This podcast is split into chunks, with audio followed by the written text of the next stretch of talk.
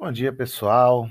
Mais um dia aí com café com green. Hoje um pouco mais tarde. Hoje eu tirei o dia para descansar um pouquinho pela manhã, né, ganhar algumas horinhas aí, uma vez que ontem foi full time, pessoal. Ontem a gente trabalhou bastante aqui. Nada mais justo do que um descansinho na manhã de hoje, né? Começando um pouco mais tarde, um cafezinho um pouquinho mais tarde, mas nada que vá atrapalhar a nossa programação normal. Então, vamos falar um pouquinho dos jogos de ontem primeiro, tá? Então, ontem, pessoal, foi até bem curioso. Todo mundo que, que me conhece sabe que eu gosto muito de seguir o Tipster Pet na Liga Japonesa, tá? E ontem ele, nossa, mais uma vez, Pet, tenho que te agradecer. Ontem ele fez a forra da minha banca. Ontem ele me deu 2,05%. Ontem foi um dia muito positivo, né, pessoal? Ontem, graças a Deus, é, foi mais um dia que a gente fechou aqui no positivo. Peguei um gol FT do. Quer ver? Deixa eu só voltar aqui para achar a entrada certinho. Que vai ficar mais fácil. Pronto. Então, eu comecei pegando um head, tá? Nesse handicap, nesse DNB do Kashima Rei Sol. Então, tomei esse head. Perdi é, uma unidade nesse head. Depois, todas as entradas do pet eu faço com unidade. trabalho com stake fixa. Não por falta de confiança no trabalho do profissional, mas porque não sou eu fazendo as análises e esse é meu método para copiar sinais de, de outras pessoas, né? Que, que é algo totalmente válido, totalmente normal dentro desse meio. Então, é, gosto de seguir e super indico Tipster Pet, Tipster Pet oficial lá no Instagram, viu, pessoal? Então, peguei esse head, o DNB Kashima Rei Sol, tomou 2 a 0 jogou muito mal o Kashima.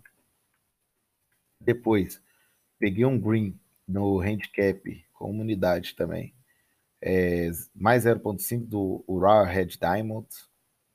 Né? Então esse aí foi um green que já, já deu um up numa odd de 1,85. Depois peguei um over goals, né? Um over goals FT a 2,20 nesse jogo aqui do Aviso Fukuoka, Fukuoka contra o Kashima Antlers.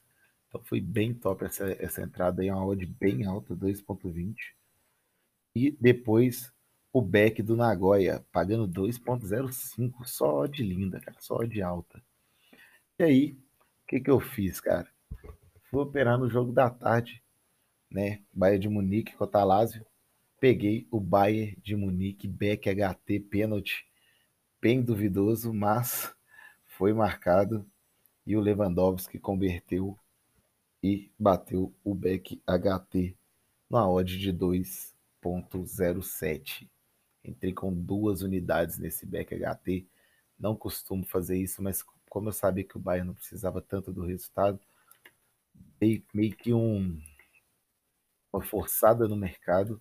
Normalmente eu gosto de entrar com uma unidade e, se mostrar o cenário, forçar a entrada no, no FT. Também tinha comentado sobre o BTTS né, nesse jogo do, do Bayern de Munique e da Lazio e acabou batendo ao término do jogo. A Lazio diminuiu, placar final 2 a 1. Vamos falar dos jogos de hoje. Hoje, rodada cheíssima, né? Vou começar falando dos jogos que eu mais vi valor na, na Europa League, começando por Shakhtar Donetsk e Roma. Né? A Roma enfiou 3 a 0 três sacoladas no Shakhtar no jogo de ida. Agora no jogo de volta, o Shakhtar é um time tradicional na Europa League. Tá? Vai ser um confronto de gigantes da Europa League. E eu creio que a gente possa buscar aqui o ambas marcam, beleza, pessoal? O ambas marcam, marcam aqui o meu sistema de odds justas, tá me falando que o Shakhtar Donetsk e a Roma para ambas marcam, atualmente está em 80. A partir de 2.0 a gente já vê valor nesse ambas marcam, beleza? pela must win do Shakhtar, né? muito mais pela must win do Shakhtar. É, eu quero até fazer um, uma cal aqui para vocês de para vocês tomarem cuidado, tá? Não forçar, a maioria das entradas são em live, beleza? Então não force a entrada, cara. não force a entrada. Devagarzinho aí que dá tudo certo. Arsenal e Olympiacos. Também é mais um jogo para mim, para ambas marcam. Beleza, o Olympiacos tem que tirar a diferença do Arsenal. Vai ser um jogo complicado. É, o Olympiacos é inferior ao Arsenal, sim, mas eu acho que ele tem qualidade para poder fazer um gol e e para so, e a falta de qualidade para poder sofrer um, né? Dinamo Zagreb e Tottenham, estou fora. Molde Granada, estou fora. Young Boys e Ajax, estou fora. Mila Real e Dinamo de Kiev e Mila United. Pessoal, eu estou para fazer uma entrada nesse jogo, tá? Mas muito cuidado, provavelmente será com uma unidade ou menos, tá?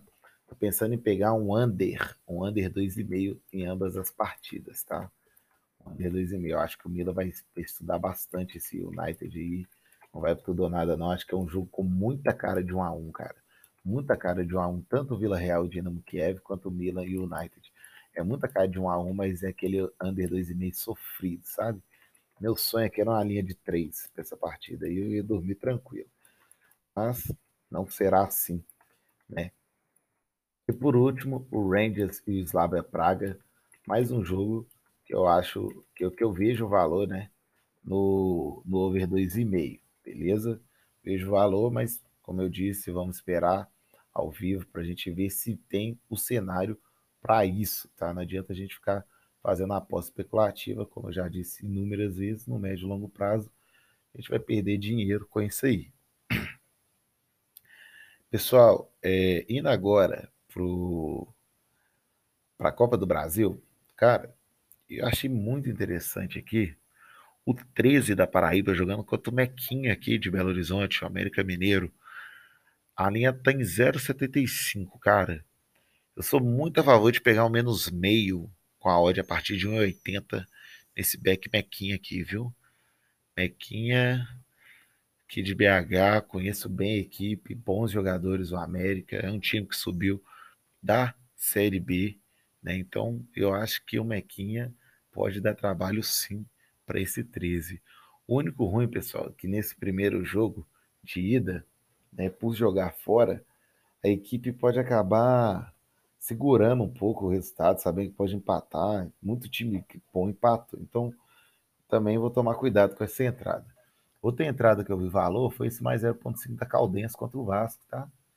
A dupla chance da Caldense contra o Vasco. Aqui, eu queria o contrário, né? Eu queria o menos meio no jogo do América e o 0,75 no jogo da Caldense. Mas o mercado tá ao contrário para mim hoje aqui. E eu vou ver o início do, do jogo, ver os primeiros 10, 20 minutos ali, para ver se eu coloco uma, uma small aqui nessa Caldense, tá? Pode ser que o Vasco jogue só para empatar. O Vasco é bem ruim, na minha concepção. E Mirassol e Bragantino também na linha de 0,75. Vocês vão ver que dificilmente eu faço uma entrada em 0,75. É uma linha que eu não gosto. Eu prefiro trabalhar com menos um do que trabalhar com 0,75. Sério mesmo. Então, cada pessoa tem, tem seu preconceito aí, né, com relação a isso.